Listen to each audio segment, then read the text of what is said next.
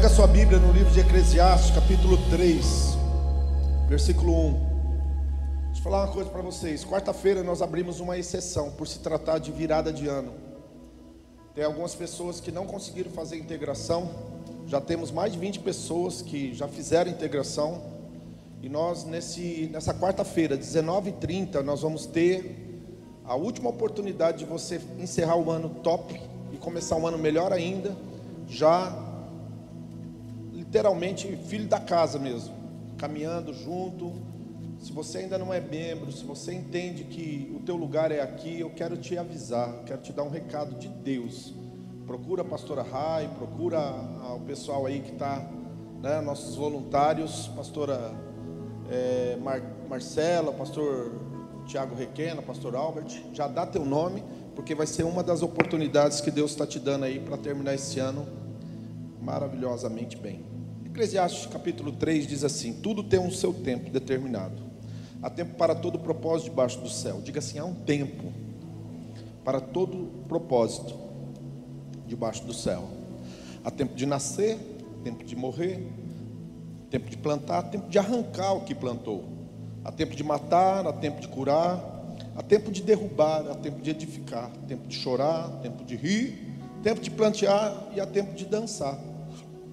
Eu gosto dessa parte aqui: tempo de espalhar pedras, tempo de ajuntar pedras, tempo de abraçar, tempo de abster de abraçar, tempo de buscar, tempo de perder, tempo de guardar, tempo de lançar fora, tempo de rasgar, tempo de coser, tempo de estar calado e tempo de falar, tempo de amar e há tempo de odiar, tempo de guerra e tempo de paz. Amém?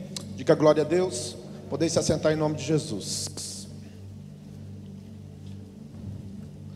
Quem gosta de anotar aí, anota aí que eu vou mandar umas legais para vocês aí, tá bom? Vamos lá. Centro da perfeita vontade de Deus. Quem quer viver o centro da perfeita vontade de Deus? Dá um sinal com a mão, fala, eu quero. E eu também quero. Mas você tem que entender o que é a perfeita vontade de Deus. Paulo diz que a, a perfeita vontade de Deus ela é boa, agradável e perfeita. Boa, agradável e perfeita. Boa, agradável e perfeita. A vontade perfeita de Deus é bom, agradável e perfeito. A Bíblia diz que o reino de Deus é paz, alegria e satisfação no Espírito Santo. Então, se a vontade perfeita de Deus é paz, é boa, agradável e perfeita, e o reino de Deus é paz, alegria e gozo no Espírito Santo, nós temos acesso, nós temos ah, o direito de desenvolver, de viver essa verdade, e ela está à disposição de cada um de nós, amém? Então nós temos que voltar e buscar dentro de nós mesmos algumas respostas, e há uma delas que você tem que entender e rapidamente se alinhar para que a coisa aconteça, para que haja todos os desdobramentos bons que vêm do reino de Deus, que é paz, alegria, satisfação e gozo no espírito. Você tem que rapidamente alinhar a tua vida com a vontade perfeita de Deus. E diga comigo, a vontade de Deus é um tempo, um lugar, uma pessoa, um grupo de pessoas, uma palavra, uma atitude. Eu vou repetir isso que muita gente fala muito, ah, você tem que viver por respeito à vontade de Deus. Diga comigo, a vontade de Deus é um lugar. Você não foi criado para todos os lugares. Deus tem um lugar específico. Salmo 105,16 diz assim: que antes que você estava sendo formado no ventre da sua mãe, no livro de Deus havia um, um escrito que estava sendo é, preparado para que todos os dias da tua vida tivesse no livro. Obviamente que esse livro ele passa pelo teu livre arbítrio. Você quer, você não quer. Você faz, você não faz. Nem por força, nem por violência, disse o Senhor a Zorobabel no capítulo 14 do livro de Zacarias. Então é um tempo, um lugar, uma pessoa, um grupo de pessoas, né? Uma atitude e uma palavra. E uma das coisas que eu entendo que é muito importante, e aqui eu quero fazer menção de uma das doze tribos de Israel, que elas eram extraordinariamente dotadas desse dom de discernir os tempos, a tribo de Isacar. Uau! A tribo de Isacar, ela, a Bíblia diz a respeito dela que ela era aquela tribo que sabia discernir os tempos, sabia quando Israel deveria entrar e deveria sair, quando deveria fazer guerra, quando deveria ficar quieto. A tribo de Isacar, ela tinha essa característica. Os filhos de Isacar, eles eram dotados dessa capacidade. Eu acho interessante que Jacó teve 12 filhos, né? Com a, com a Lia e com a Raquel, mas também teve filhos com as servas, né? Que eram servas de Bila, de, de Lia e de Raquel, que uma é Bila e outra é Zila, né? E aí, é uma dessas mulheres que era serva da mulher de Jacó, teve filho com ele. Interessante. E uma dessas mulheres gerou esse filho chamado Isacar. Depois você consulta na Bíblia, você vai ver que é bem legal essa história. Não vou entrar nessa parte teológica, senão a gente ia ter que fazer um cronograma, um organograma aqui bem grande para você pegar tudo. Mas a, a questão em si é a seguinte: Isacar ele entendia os tempos. E nós, muitas vezes, passamos, muitas pessoas passam pela, pela, pela face da terra e ela não entende e não discerne os tempos para suas próprias vidas. Diga comigo, ai, ai, ai. Diga, isso é uma tragédia. Isso é uma tragédia para si próprio. Quando você não entende os seus tempos. Ninguém vai ter 20 anos duas vezes. Ninguém vai ter duas adolescentes. Ninguém vai, vai, vai ser casadinho de novo eternamente. Então você tem que discernir os momentos e os tempos. E os tempos eles eles estão acontecendo hoje, nesses dias que nós vivemos, e eu posso afirmar isso daí basicamente sem nenhum tipo de, de medo de errar, nós estamos vivendo o chamado tempos remidos. O tempo que nós estamos vivendo são tempos remidos. Deus está remindo o tempo. É bíblico isso, porque se Deus não remir o tempo, logo, logo não vai ter mais fé sobre a face da terra. Jesus disse: Voltando o filho do homem à face da terra, por, por acaso encontrará fé? Por acaso encontrará amor? Então, por graça e misericórdia, Deus está remindo o tempo.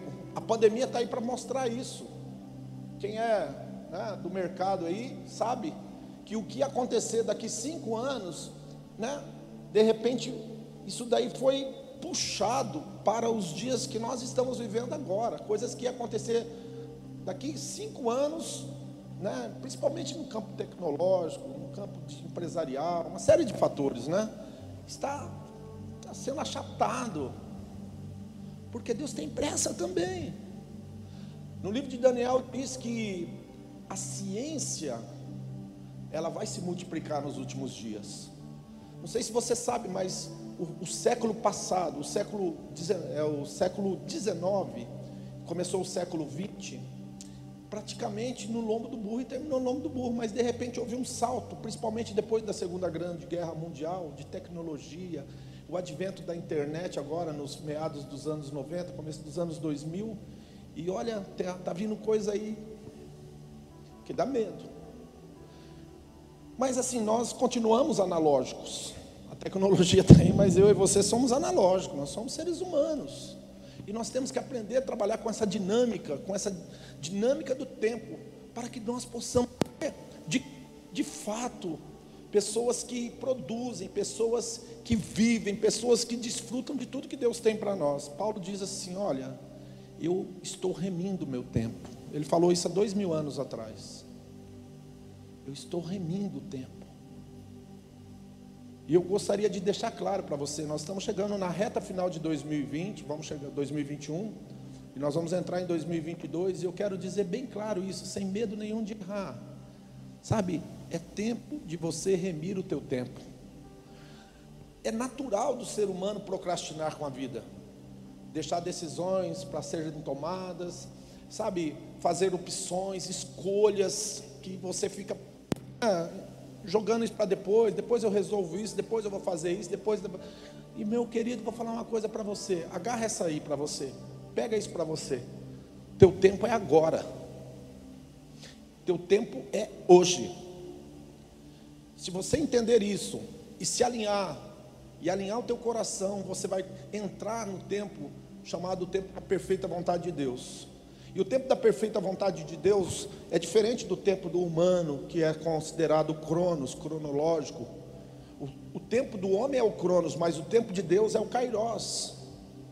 E o kairos de Deus, ele pode tirar você de um lugar que você está Talvez você esteja vivendo a vontade permissiva de Deus e Ele pode transportar você, transferir você para um tempo atualizado, onde as coisas vão acelerar e vão começar a acontecer.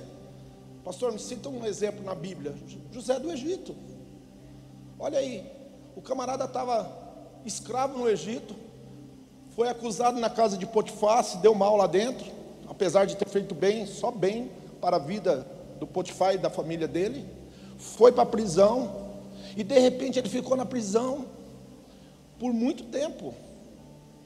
Diz que foram mais de sete anos, quase dez anos de prisão.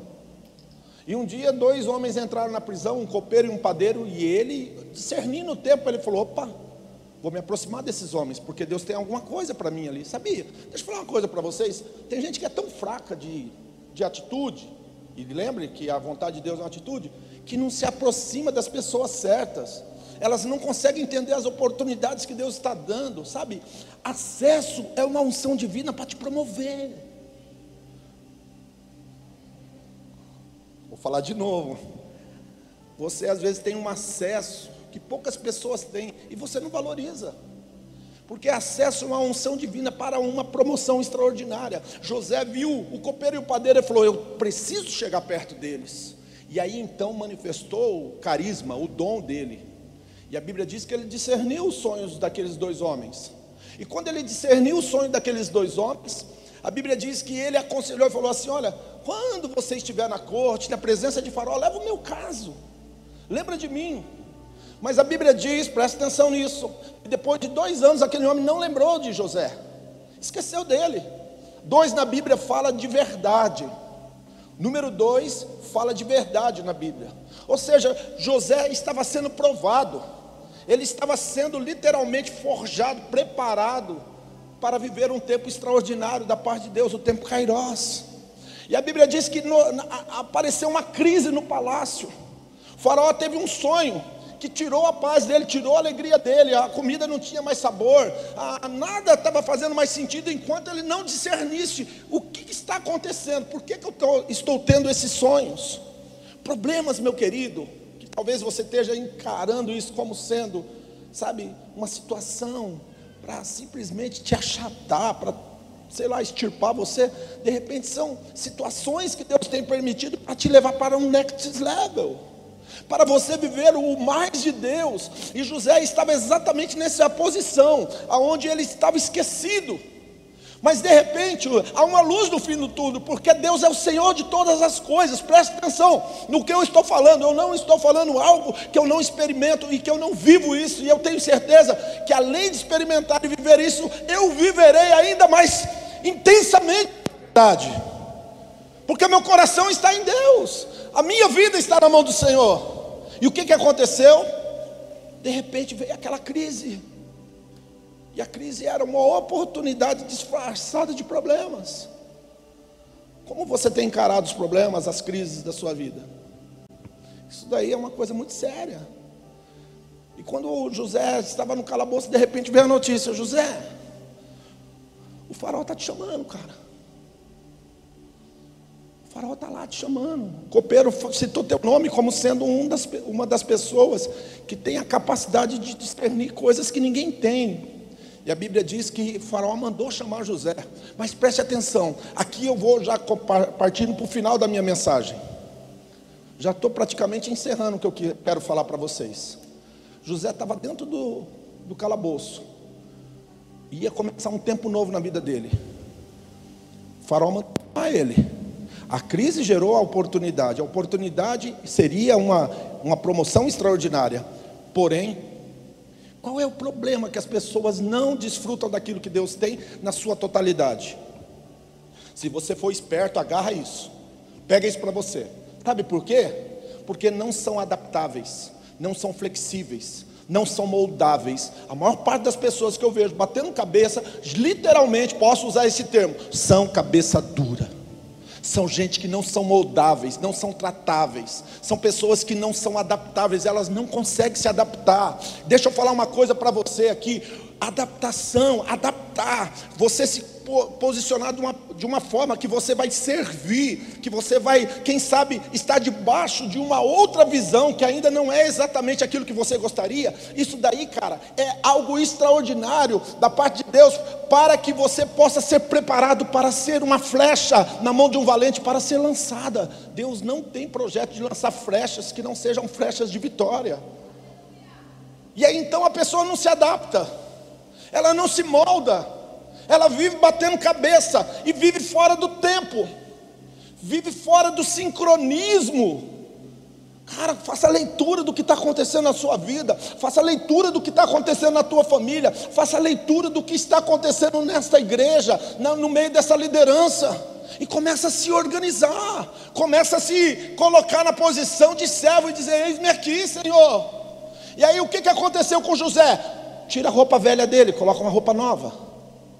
Tem gente que está. O Albert Einstein disse que a maior tragédia na vida de um ser humano é continuar fazendo as mesmas coisas é, com a expectativa de resultados diferentes. Uau, que coisa chata! Você é bobo se fizer isso. Tira a roupa desse cara, coloca uma roupa diferente. Mas antes de colocar a roupa diferente, dá um banho nele. Eu quero que lava ele dos pés à cabeça. E tem mais uma, eu tenho dificuldade com pelo. Eu já tinha que tirar a barba nesse caso, né? Faz a barba dele, depila ele, arruma ele, sabe? Aí depois coloca a roupa e traz ele na minha presença. Tem gente que fica grudado na forma e morre grudado na forma, esquece que o mais importante da vida é a essência, e a essência é Jesus, a essência é o amor, a essência, meu querido, é ser um servo de Deus em toda a sua totalidade, fazendo aquilo que Deus te chamou. E aí o que, que acontece? Ele agora é convidado para entrar na presença, e quando ele é convidado para entrar na presença, a essência dele vem para fora. O cabelo, a roupa, tinha mudado. Ele teve que se adaptar para o futuro que Deus tinha para ele. Mas tem pessoas que não querem se adaptar, sabe por quê? Porque são orgulhosas. Deixa eu falar uma coisa para você: 99%, para não falar 99,9% das pessoas que não entram no tempo oportuno, no tempo kairós, no tempo de Deus, é porque são orgulhosas. Fica resistindo o que o Espírito Santo está querendo fazer. Então, meu querido, abaixa a guarda Abaixa a guarda. Deixa o Espírito Santo moldar você e introduzir você num tempo novo. 2022 pode ser o melhor ano da sua vida, mas também pode ser o pior ano da sua vida. Quem está me entendendo? Vai depender da tua atitude, vai depender do teu posicionamento, vai depender das respostas que você vai dar perante a vida, perante as lideranças, perante as pessoas que importam que você faça isso. Se você ouvir e praticar o que eu estou falando, eu vejo, eu vejo um futuro brilhante na sua vida. Agora, não fique mais um ano empurrando com a barriga. Não fique mais um ano, sabe, brincando com a vida. Uma das coisas que você tem que alinhar para viver um tempo especial da parte de Deus é os teus valores e os teus princípios. Eu encerro aqui. Não adianta, se você não mexer nos teus valores, nos teus princípios, você pode até ter uma retórica legal, mas o resultado vai continuar ruim. Mexa nisso daí. Cara, para onde Deus quer me levar, eu vou precisar de um eu vou precisar um upgrade. Eu preciso dar um upgrade nos meus valores, nos meus princípios. Não dá para viver negociando a minha fé, não dá para viver trocando a bênção atrás de um prato de lentilha. Eu quero viver tudo que Deus tem para a minha vida. Quem está me entendendo? Então a pergunta que não quer calar hoje é que tempo que é? Qual é o tempo que você está vivendo?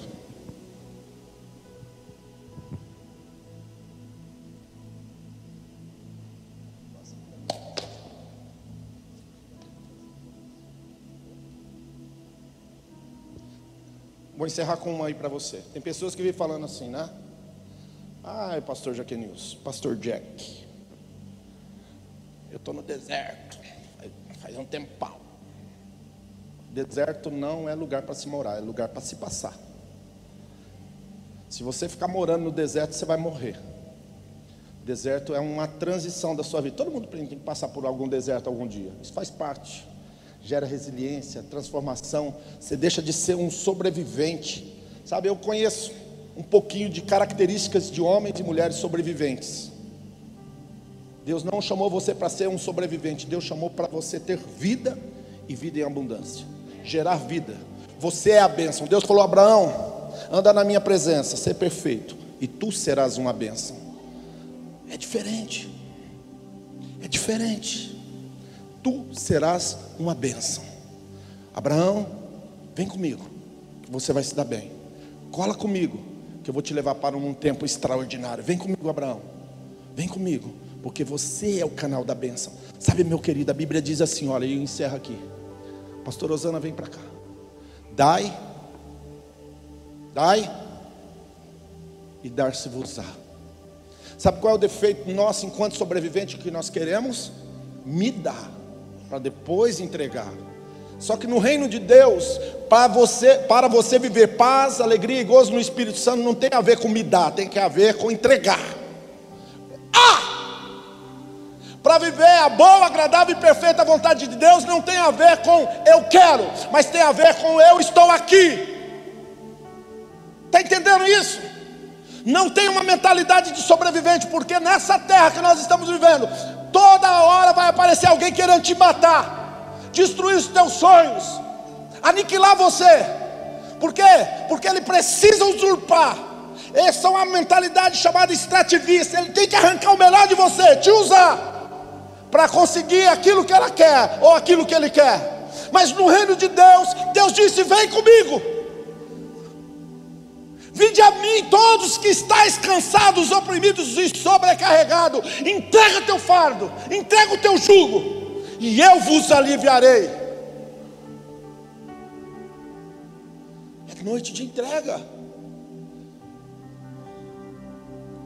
Vinde após mim, disse Jesus para Pedro, e eu te farei, não pescadores de peixe, mas pescadores de homem. Ide por mim, pregai esse evangelho, curai enfermos, expulsai demônios. Eu vos estou enviando não tem a ver com. Tem a ver com dar. Sabe, tem pessoas que não fluem, são como que, que lagoas. Deus não chamou você para ser lagoa, pote. Deus chamou você para viver o rio da vida. O rio da vida, o rio vai passar na sua vida e vai limpar, vai curar, vai regenerar. O rio da vida vai fluir em você. E nesta noite o Espírito Santo está dizendo: por que que tu não se entrega? Por que, que você está achando que procrastinar mais um pouco talvez vai ser melhor? Não tem nada de bom nisso, não.